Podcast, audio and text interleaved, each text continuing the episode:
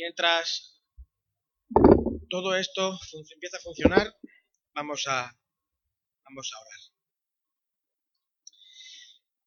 Señor, queremos darte gracias por poder estar juntos en esta mañana, Señor. Te rogamos que nos ayudes a escuchar tu voz en esta mañana. Bien sabes que hemos estado eh, cantando, Señor, palabras que anhelamos que te agraden, Señor, Señor, que sean palabras no solamente que interpretamos canciones que han escrito otros, sino que realmente las hacemos nuestras, Señor, y que gracias al Espíritu Santo pues llegan ante tu presencia, Señor. Te rogamos que en esta mañana tú nos estés con nosotros, Señor, y, y tu presencia se haga tangible entre nosotros, porque necesitamos, Señor. Necesitamos de ti, necesitamos no solamente teología, sino que necesitamos tu presencia, Señor. Ayúdanos a, estar atentos a, tu voz, Señor, y, ayúdame a mí, Señora, a exponer tu palabra en esta mañana. En nombre de Jesús, amén. Bien.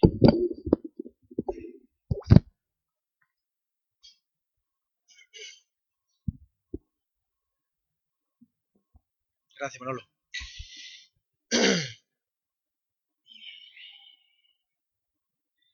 Ya ya se acaba el año, ¿no? Bueno, ya se acabó.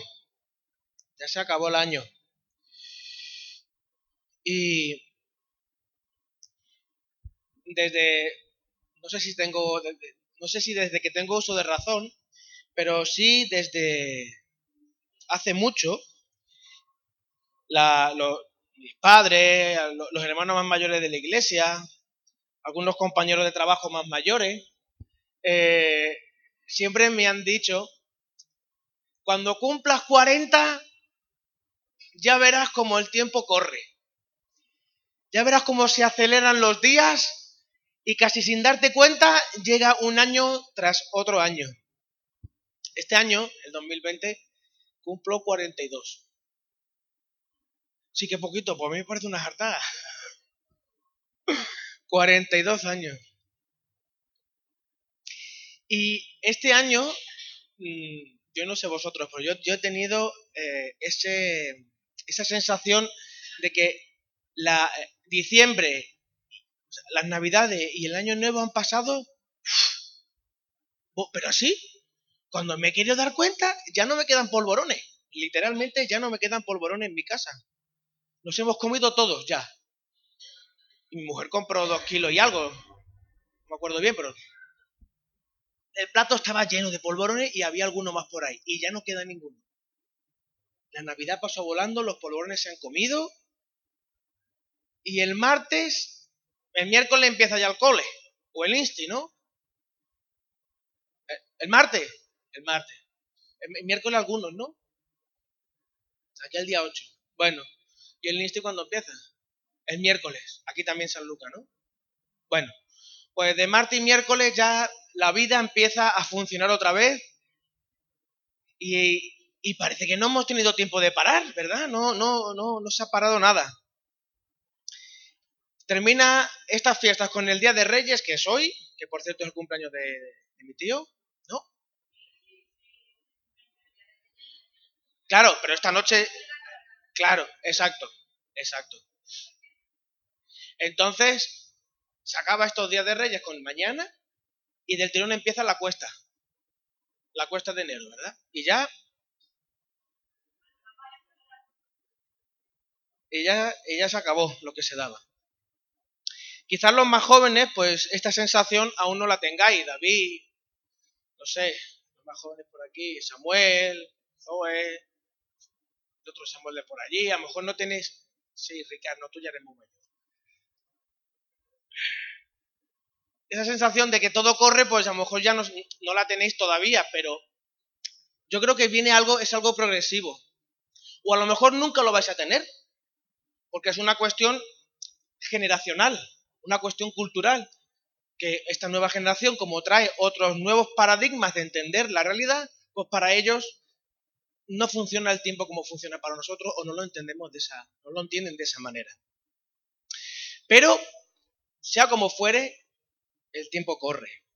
Y cuando terminamos un año y comenzamos el siguiente, sería bueno que de alguna manera hubiese un paréntesis espacio-temporal en el que pudiésemos parar y pensar cómo ha ido el año pasado, eh, evaluar eh, cómo ha sido nuestra vida, cómo ha sido nuestro trabajo, nuestras decisiones, pensar en por qué hemos decidido lo que hemos decidido, por qué, hemos hecho las cosas que hemos hecho. Y, no, no, llega ese, ese, espacio, no llega, yo no, lo, yo no lo he tenido, la verdad. Pero recuerdo que hace unos pocos de años, la iglesia Tarsis, en la noche vieja, generalmente, todo aquel que quería, yo lo recuerdo de, yo de, jovencillo, todo aquel que quería, pues venía aquí y pasaba de la noche orando, pasábamos la noche orando, ¿verdad, Miguel? ¿Tú te acuerdas de eso, no? Pasábamos de la noche orando, eh, haciendo algún, cantando algún cántico y, poco evaluando, ¿no? Era un poco ese trocito espacio-temporal, esas vacaciones, en el que pues uno se planteaba cosas, ¿no? Y de una noche como aquella, el Señor me, regaló un texto que está en varias partes de, de, la Biblia y dice, nunca te dejaré ni te desampararé, siempre estaré, siempre estaré contigo. Pues ese texto está, yo lo, yo lo encontré en Josué, lo encontré en Josué, pero luego me di cuenta, en Josué está. Nunca te dejaré desampararé si estas palabras de tu, mi boca y tal y cual. Capítulo 1. Está en Josué, en Levítico y creo que en algún lado más. Y bueno, vosotros habéis... Porque el, objetivo de esta mañana es intentar crear un poquito ese paréntesis espacio temporal en el que podamos pensar y podamos reflexionar delante del Señor cómo ha sido nuestro, nuestro año y qué es lo que el Señor nos plantea para el siguiente. La última predicación que vimos sobre el libro de Habacuc, recordáis que estamos haciendo una serie de predicaciones sobre el libro de Habacuc, hemos eh, tenido ya dos predicaciones sobre Habacuc. Estuvimos viendo cómo el desconcierto de Habacuc se veía en el capítulo 1 y sobre todo en el versículo 6 hasta el final. Así que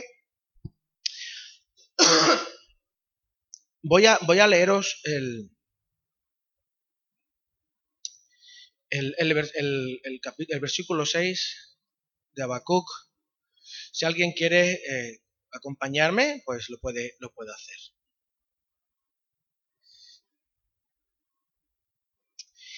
Porque yo le dice el, eh, el, el, versículo 6, porque yo levanto los caldeos, nación cruel y presurosa, que camina por la anchura de la tierra para poseer las moradas ajenas.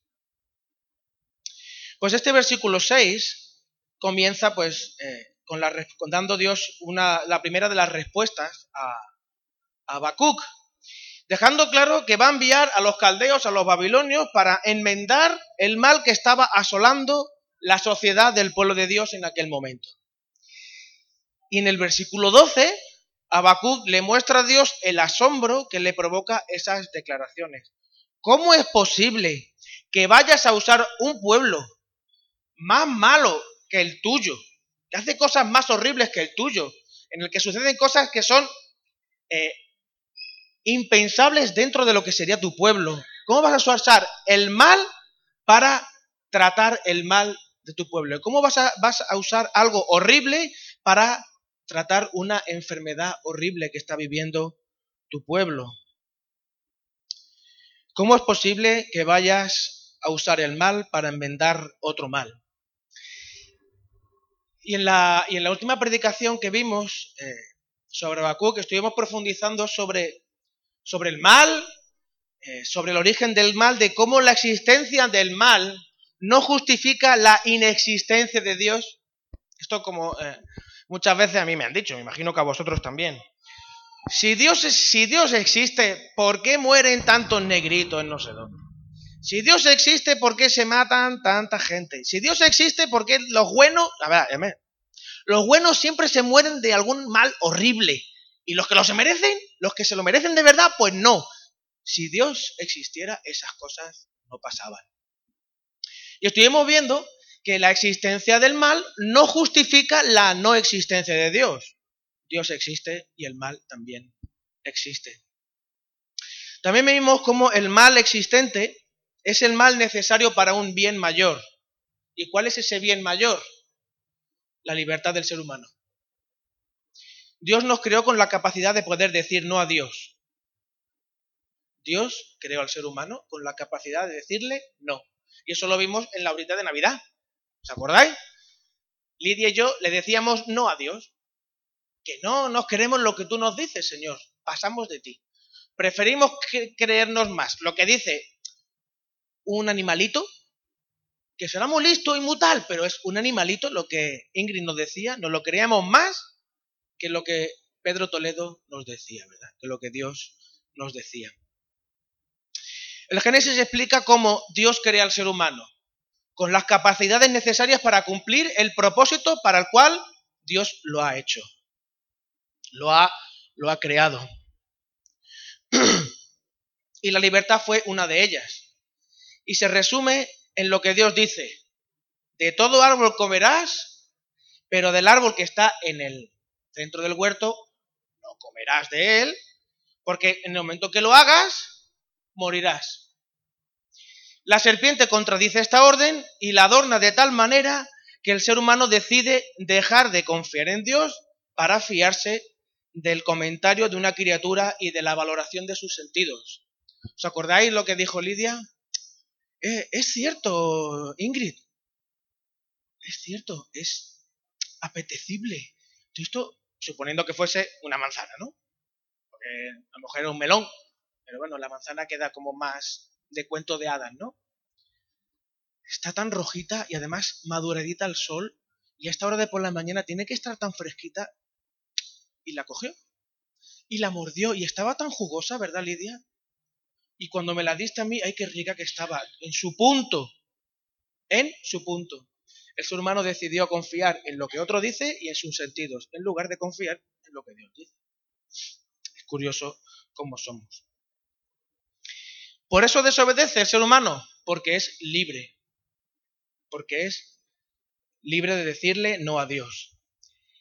Y cuando le decimos no a Dios, cuando el ser humano le dice no a Dios, ¿qué significa eso? ¿En qué se traduce cuando un ser humano le dice no a Dios?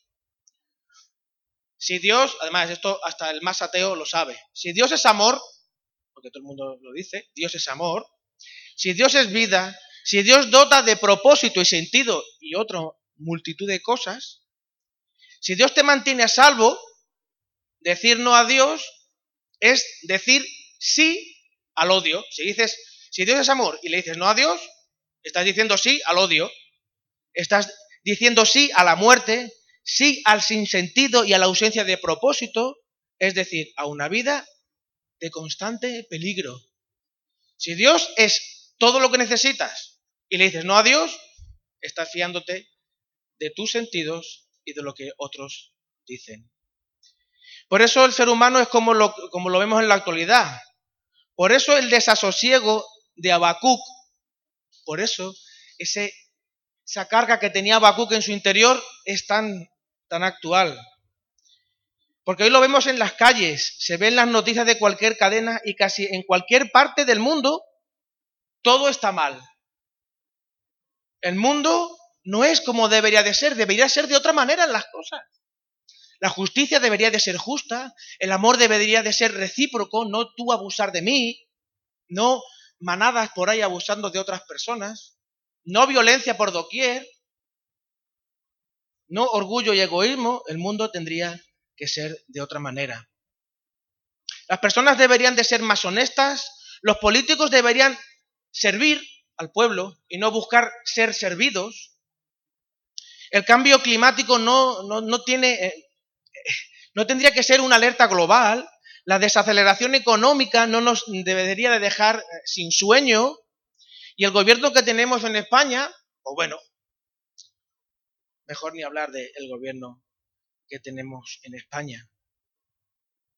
Incluso los cristianos tendrían que ser de otra manera. Los ateos nos lo dicen. Gandhi lo dijo de una forma muy bonita. Jesús me seduce, pero los cristianos no. Lo dijo mejor que yo. Todo apunta a que el futuro, el futuro, este año y el que viene, todo apunta a que nos va a traer un futuro aciago, un futuro inseguro, un futuro en el que no sabemos qué va a pasar. No sabemos, no tenemos ni idea. En lo que quizá nos parezca que el pasado siempre fue mejor. Mi suegro eh, me comentaba que escuchó, no sé exactamente dónde, en el mercado fue, Diego, lo de los, los reyes católicos. En el mercado, ¿no? Que los buenos gobernantes en España, los reyes católicos. O sea, antes algunos decían, íbamos para atrás, para atrás, para atrás, y ahora es los reyes católicos. Yo no sé dónde vamos a parar, porque como el pasado siempre fue mejor, pues yo no lo sé.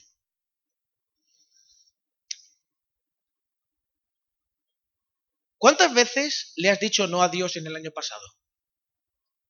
Tú como cristiano, ¿cuántas veces le has dicho no a Dios? Pero Rubén, ¿pero es posible que un cristiano le diga no a Dios? Pues sí, es posible que un cristiano le diga no a Dios. Sin embargo, si lo pensamos bien, es una de las mayores contradicciones en las que puede caer un cristiano. Decirle, no, Señor, es, decirle al que se supone que es el Señor de tu vida que ya no manda sobre ti. Sí, Cristo, tú eres mi Señor, pero te digo que no. Entonces no es tu Señor, por definición. ¿Verdad? Es una de las más profundas contradicciones que creo que es la que vivimos los cristianos. Siempre le hemos dicho a los niños, ya lo comentaba la última vez, que cuando, si no se portan bien, los reyes no le van a dar regalos, ¿verdad? Sin embargo, Dios no busca que solo nos comportemos bien. Dios busca enamorar tu voluntad para que tu comportamiento surja de una voluntad enamorada de Dios. Porque Dios respeta tu libertad y hace su voluntad a pesar de, en medio de y a través de la libertad que le da al ser humano. Repito esto, Dios respeta la, libertad de todos los seres humanos, incluso de aquellos que se supone que deberían de ser siervos de Cristo. Dios respeta tu libertad y hace su voluntad a pesar de, en medio de y a través de la libertad que le da al ser humano. Una de las cosas que eh, el Señor nos ha mostrado este año a través de las diferentes predicaciones es que el medio nos mediatiza. El medio, con el medio en el que vivimos, nuestra, nuestra historia, nuestra familia, nuestro, todo lo que somos y todo lo que nos rodea, pues condiciona nuestra libertad. Y nos hace responsables de cómo respondemos ante ella. El pueblo de Dios, antes de Jesús, y después de él siempre ha dado muestras de esto. En el Antiguo Testamento, de una manera o de otra, con un estilo o con otro estilo, más poético, menos poético, más profético o menos, por medio de personas altamente ilustradas o personas muy sencillas, pastores que, que estaban en el campo, ha mostrado que Él es un Dios tardo para la ira y grande en misericordia. Eso lo podemos encontrar en todo el Antiguo Testamento. No importa el libro, no importa la persona que lo diga. Dios es tardo para la, para la ira y grande en misericordia. Que es un Dios cercano a su pueblo, que se preocupa por su bienestar y que ama al pecador, pero aborrece al pecado. Y cuando llegamos al Nuevo Testamento, la gran mayoría de los textos que se han escrito, podemos pensar desde los evangelios hasta las cartas de Pablo, incluso el Apocalipsis. Todo lo que se ha escrito, todo lo que se ha escrito es en respuesta a necesidades que eran evidentes en la iglesia. Situaciones en las que la iglesia estaba eh, mediatizada por un medio que le mediatizaba. Gálatas insensatos. ¿Quién os ha dicho que tenéis que volver a, los, a las antiguas prácticas rituales de la circuncisión? Los corintios. Incluso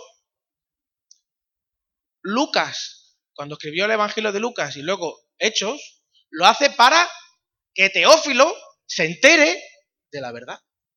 Porque a Teófilo lo estaban volviendo loco con millares de historias acerca de Jesús. Detrás de esto hay un principio que necesitamos recordar cada día. Necesitamos escuchar al Señor indicándonos, reconduciéndonos, animándonos, capacitándonos para lograr que la iglesia sea más influyente que influenciada. Para que tu vida sea más influyente que influenciada. Para que puedas ser cosas que en esta mañana hemos cantado, para que podamos ser la luz en medio de la oscuridad, para poder sal, ser la sal que sale a la tierra y le da ese sabor tan espectacular a las cosas. Incluso podamos ser ese torrente de agua viva que sacia la sed de todos aquellos que reconocen su sed y buscan saciarla. Porque hay personas que tienen sed, pero se van a los bares a saciar su sed. Y si alguna vez habéis bebido, habéis bebido con sed algo, lo único, lo único que sacia la sed, el agua. Es lo único. Tú puedes beberte una cervecita fresca, que sí, que está muy rica. Pero al ratito, o te bebes otra, y en la tercera cervecita yo ya no soy Rubén, soy una piltrafilla. Entonces, él no me quita la sed. De hecho, después de la resaca, ¿qué es lo que te pide el cuerpo? Agua. ¿Qué es lo que realmente sacia la sed? Hay personas que tienen sed y no buscan saciarla en el lugar donde deben. Van por ahí, buscando saciar la sed donde pueden. Por eso necesitan que alguien le acerque un vaso de agua. ¿Cómo fue tu año pasado en este sentido? ¿En qué medida evaluarías eh, la sal y la luz que has proyectado? ¿Cuántas personas han escuchado acerca de Jesús gracias a ti? No voy a decirte que se hayan convertido, ni que, yo qué sé, hayan venido a la iglesia, nada, nada de eso. Sino, ¿cuántas personas han escuchado algo acerca de tu fe gracias a que tú eres luz y sal? ¿Cuántas? ¿Una, dos, tres, cinco? ¿Ninguna?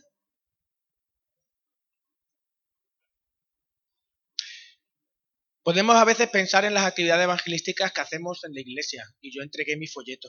Yo canté. Sí, vale. Pero como eso son tres veces al año, tú no eres cristiano, tú no eres sal y luz tres veces al año. Tú eres siempre, ¿no?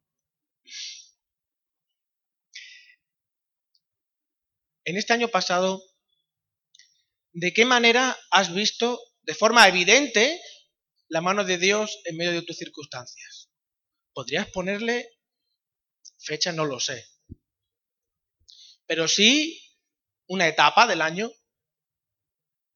Podrías decir, mira, yo sé que en este tiempo vi la mano de Dios que era la que realmente me sostenía, porque es que yo estaba que yo no podía.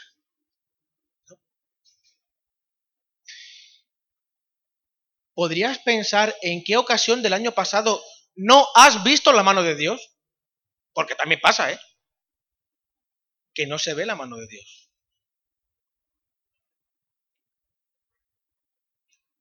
¿Cómo te fue con aquellos aspectos de tu vida que tú bien sabes que no le agradan, que, no le agradan, al Señor?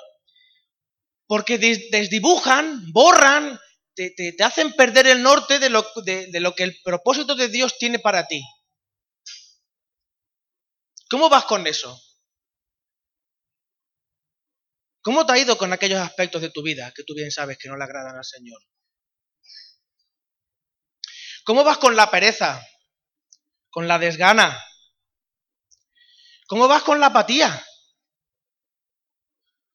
¿Cómo vas con la frustración? ¿Cómo vas eh, con aquel pecado que solamente tú conoces. ¿Cómo vas?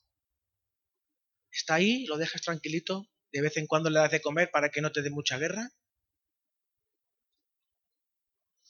¿O cómo vas con aquel aspecto de tu carácter que todos estamos cansados de decirte que debes de dejar que el Señor te moldee? ¿Cómo vas con eso? ¿Sigues con ese acento en tu carácter de quejarte por todo porque nunca nada está bien?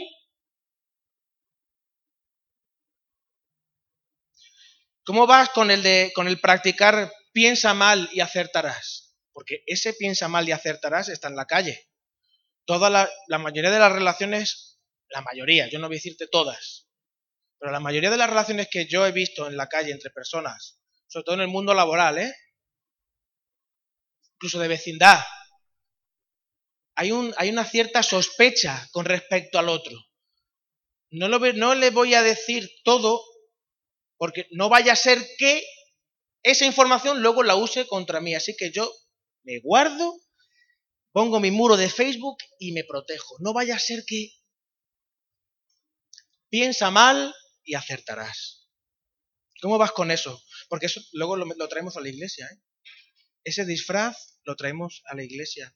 Lo traes a tu vida, a tus relaciones con tu marido, con tus hijos.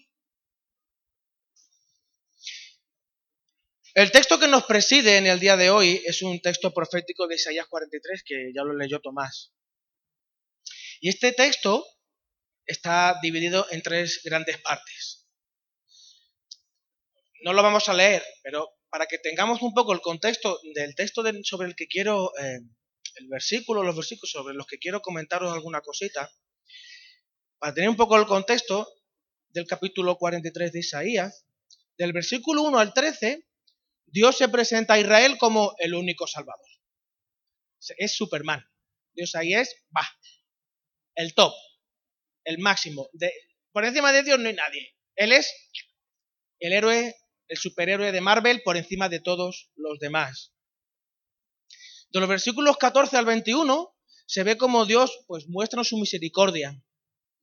Y del versículo, y del versículo 21 al final se describe la infidelidad de Israel y se profetiza la llegada de los babilonios. Se profetiza la llegada de los babilonios. ¿Y qué estaba pasando con Isaías? Pues Isaías estaba lidiando con el pueblo por, con la eh, invasión asiria. El imperio asirio estaba en alza y cuando lo que denuncia Isaías, esa infidelidad del pueblo, es cuando eh, el, imperio asirio quiere dominarnos. ¿Israel qué hace? Busca Egipto. Egipto, necesitamos que nos eche una mano, porque tú tienes carros de combate, tú tienes cosas que nosotros no tenemos. Y cuando Egipto viene y se aprovecha de Israel, pues Israel dice, Asiria, échanos una mano porque mira los egipcios y... Y Dios estaba queriendo decir a través de Isaías, confiad en mí, no, no os busquéis, no, no os prostituyáis entre unos y otros, confiad en mí. La sección central es en la que nos vamos a centrar, vamos a, vamos a pensar un poquito en ello, los versículos 16 al, al 19 no, del 14 al 21, ¿de acuerdo? Del 14 al 21. Dice, así dice, así dice Jehová, Redentor vuestro, el Santo de Israel, por vosotros envié a Babilonia e hice descender como fugitivos a todos, a todos ellos, a uno de los caldeos en las naves, en las naves que se, se gloria, de las, de las que se gloriaban. Yo el Señor, Santo vuestro, creador, creador de Israel, vuestro Rey.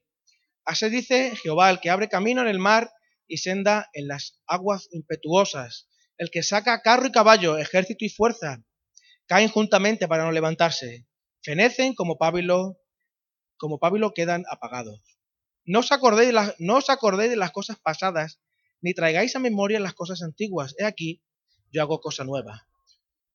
Pronto saldrá a luz. ¿No la conoceréis? Otra vez abriré camino en el desierto y ríos en la soledad. Las fieras del campo me honrarán, los chacales y los pollos del avestruz, porque daré aguas en el desierto, ríos en la soledad, para que beba mi pueblo, mi escogido. Este pueblo ha creado para mí. Este pueblo he creado para mí. Mis alabanzas publicará.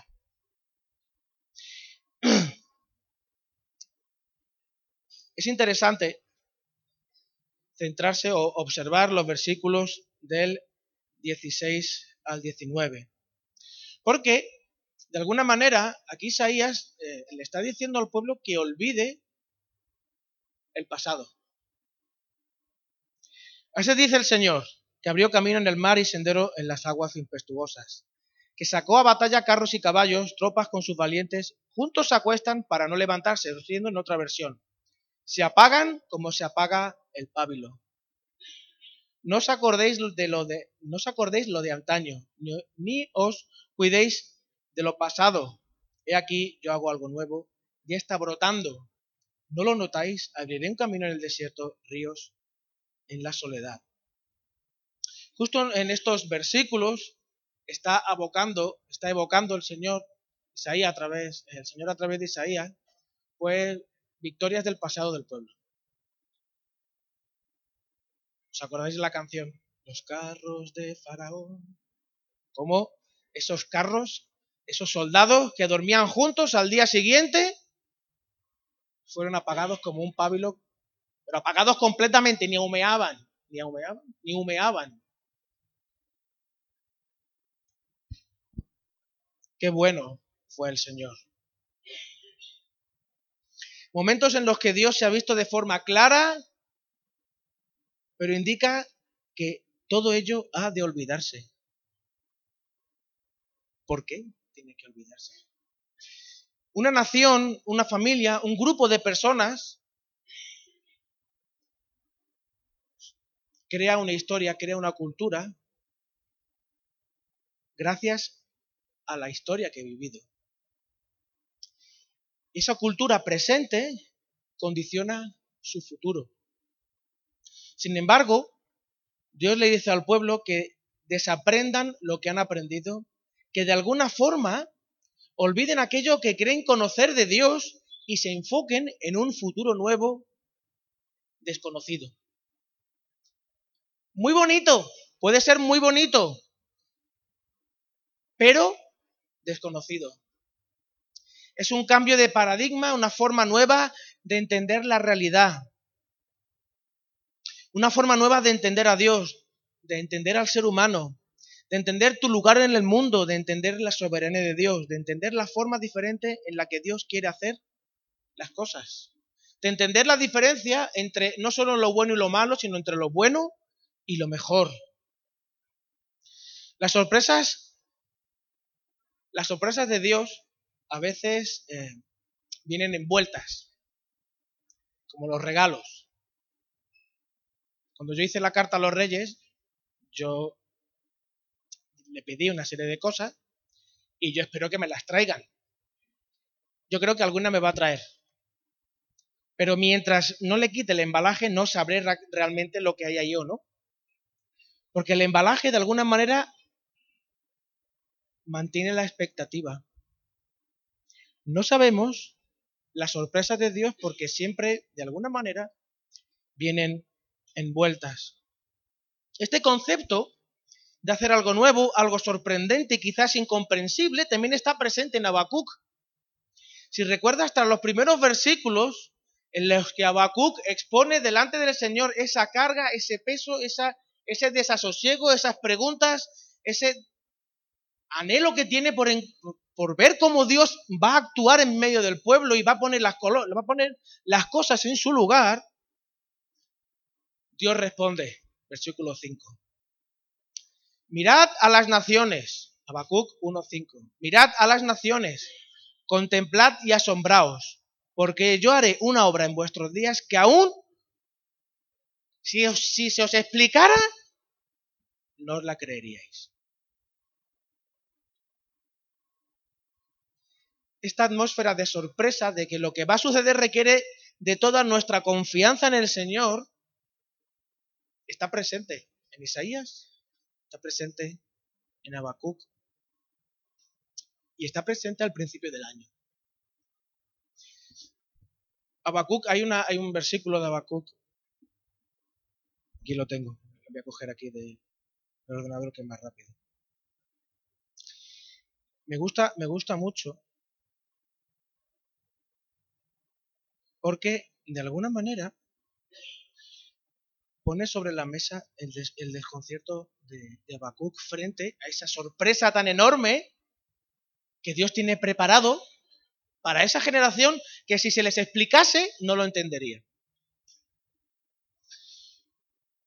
¿No eres tú desde el principio el Señor, Dios nuestro, nuestro san, mi santo, mi santo Dios, el Dios eterno? ¿No eres tú ese? ¿Cómo es posible que tú actúes de esa manera?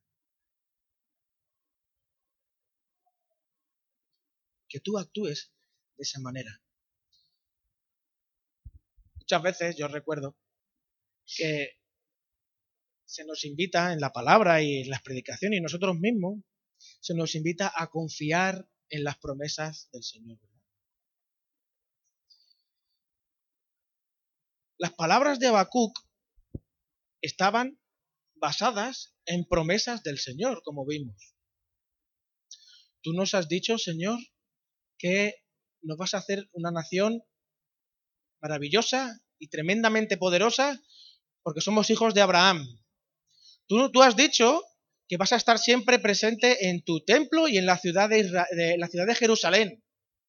Y además también nos has dicho, nos has prometido que siempre va a haber un, un rey puesto por la eternidad, un, un rey tuyo puesto en el trono de Israel. Y ahora me dices que todo eso se va a destruir que eso no va a suceder?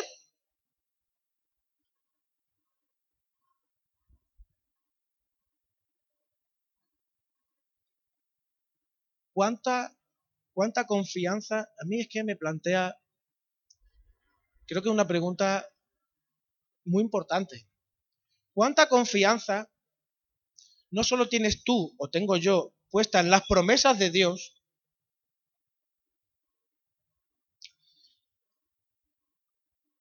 ¿O realmente nuestra confianza debe estar puesta en la persona? En la persona de Dios.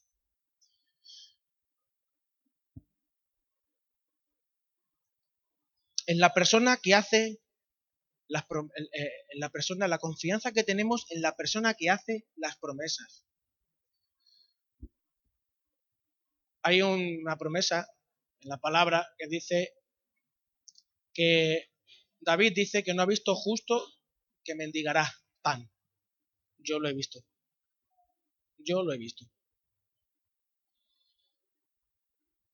Eh, no se me ocurre ahora en mito otra promesa así, por el estilo, ¿no? No es que las promesas de Dios no vayan a suceder, sino que a veces sí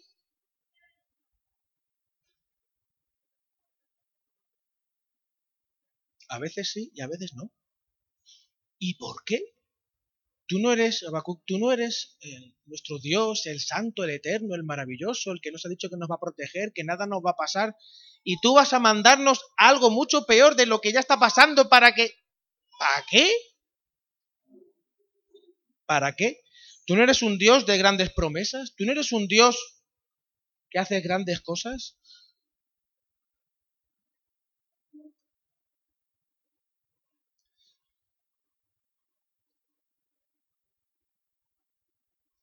de alguna manera, el paso del año y la entrada en el nuevo nos interroga para preguntándonos dónde realmente está puesto nuestra confianza. Si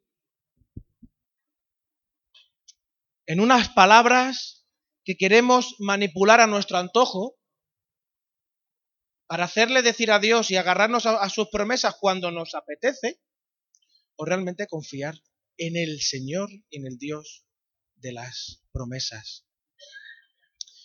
Porque Dios nos quiere sorprender este año. El envoltorio de la, de la promesa, pues de la sorpresa, lo desconocemos. Y este desconocimiento, pues va a poner a prueba el conocimiento y la confianza que tenemos puesta en Jesús. el autor y consumador de la fe. No dice el autor y consumador de las promesas, sino el autor y consumador de la fe. Es curioso como en el mismo capítulo 43 de Isaías, en un momento le dice al pueblo, olvídate de todo, y en el versículo 26 le dice al pueblo, hazme recordar, ayúdame a recordar. Si antes le dijo que debían olvidar, ¿cómo es que ahora le piden que recuerde? ¿Verdad? Eh, la Biblia está como una cabra. La Biblia está loca. Es la, última conclusión, ¿no? Que tendríamos que entrar. Si por un lado nos dice que olvidemos, por otro lado, ¿de qué va todo esto, no?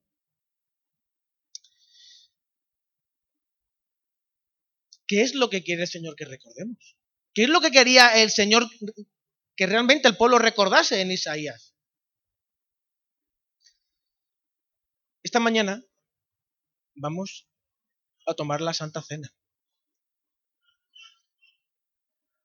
¿Qué es la Santa Cena?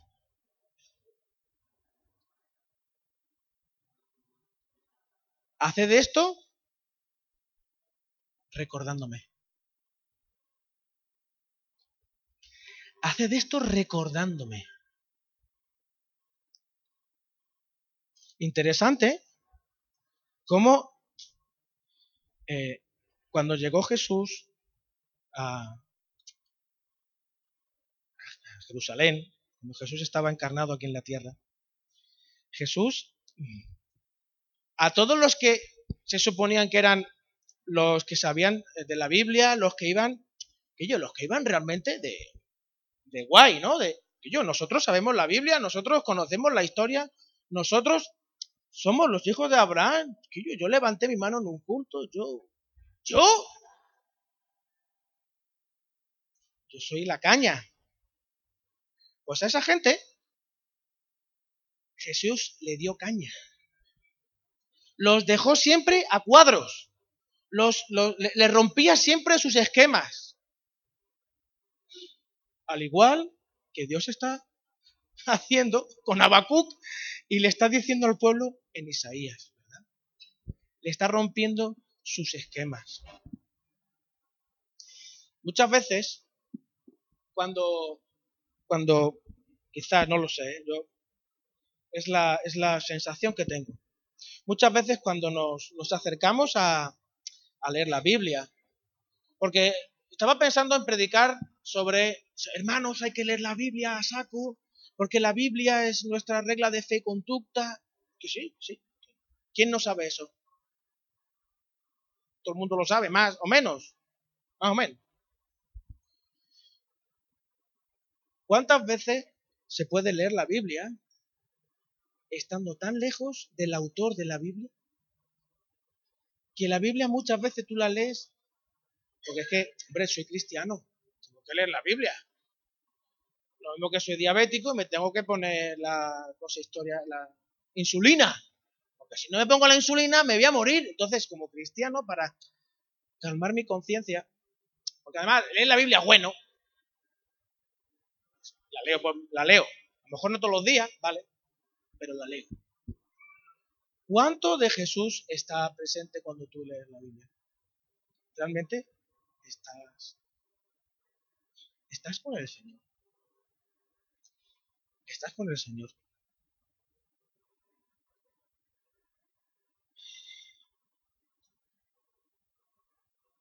Porque yo recibí del Señor lo que también os he enseñado, que el Señor Jesús, la noche que fue entregado, tomó pan. Y habiendo dado gracias, lo partió y dijo, tomad, comed, esto es mi cuerpo, que por vosotros es partido, haced esto en memoria de mí. Asimismo tomó también la copa, después de haber cenado, diciendo, esta copa es el nuevo pacto en mi sangre, haced esto todas las veces que la bebiereis en memoria de mí. Así pues, todas las veces que comiereis este pan y bebiereis esta copa, la muerte del Señor anunciáis hasta que Él venga. En memoria de mí y en memoria de mí, recordando al Señor haciendo las cosas con el Señor en la cabeza, con el Señor presente. Eh, ya he cambiado, he cambiado de personas, Manolo, gracias de todas maneras. Le voy a pedir a... Porque bueno, es que no había pensado en esto. Voy a pedir a David y a Ingrid que salgan para que me ayuden a, a repartir la, la Santa Cena. Porque, eh, de alguna manera, lo que yo entiendo, a lo mejor cada uno lo, lo ve de una perspectiva diferente, como suele pasar, pero entiendo que de alguna manera el Señor nos está pidiendo o nos está interrogando acerca de cuánto de Él, realmente cuánto de Él tenemos conciencia de conocer. Porque hay cosas, el Señor, el Señor nos, creo que es un salmo, dice, el Señor callará de amor. Ya he, ya he compartido alguna vez, el Señor callará de amor. Mm. Hay cosas, hay intimidades con el Señor Jesús que, hay que no se pueden decir. Porque es que no, hay palabra humana que pueda describirlo. No estoy diciendo que nos tengamos aquí que poner a hablar en lengua, ni nada de eso, angelicales, ni de ese rollo. Sino son cuestiones internas que tú tienes allá atesoradas que tú sabes que tú sabes que tu redentor vive. No necesitas grandes explicaciones teológicas, no necesitas eh, que te estén constantemente diciendo que yo lee la Biblia, que yo lee la Biblia. Es que necesitas encontrarte con el Señor. Y la palabra de Dios es una herramienta útil para encontrarte con Él. Haced esto en memoria de mí, acordándoos de mí. ¿Cuánto de la persona de Jesús has experimentado en el año pasado? ¿Y cuánto te gustaría experimentar en este? Yo quiero más. Yo quiero más del Señor. Yo quiero experimentarlo más, eh, reconocerlo más. Hay otro texto que dice, la gloria de Dios está por toda la tierra, ¿no? Pues yo quiero verla. Yo quiero verla.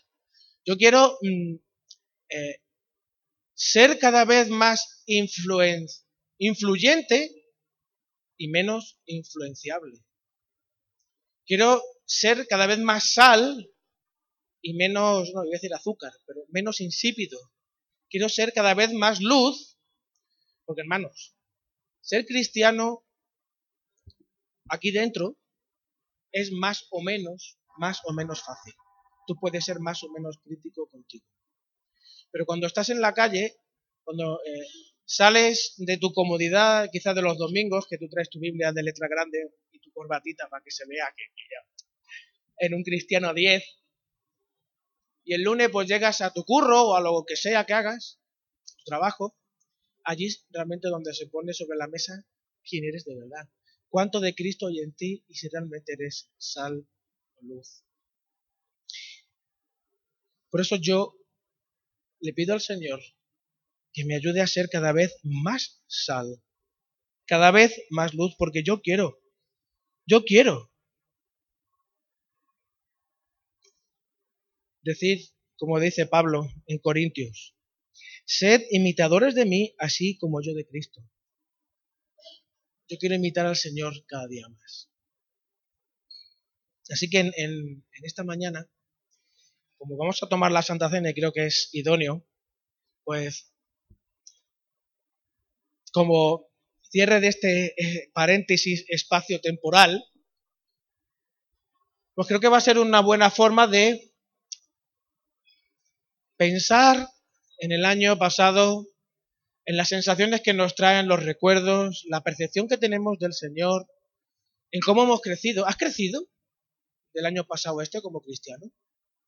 ¿Confías más en el Señor? ¿No confías más en el Señor?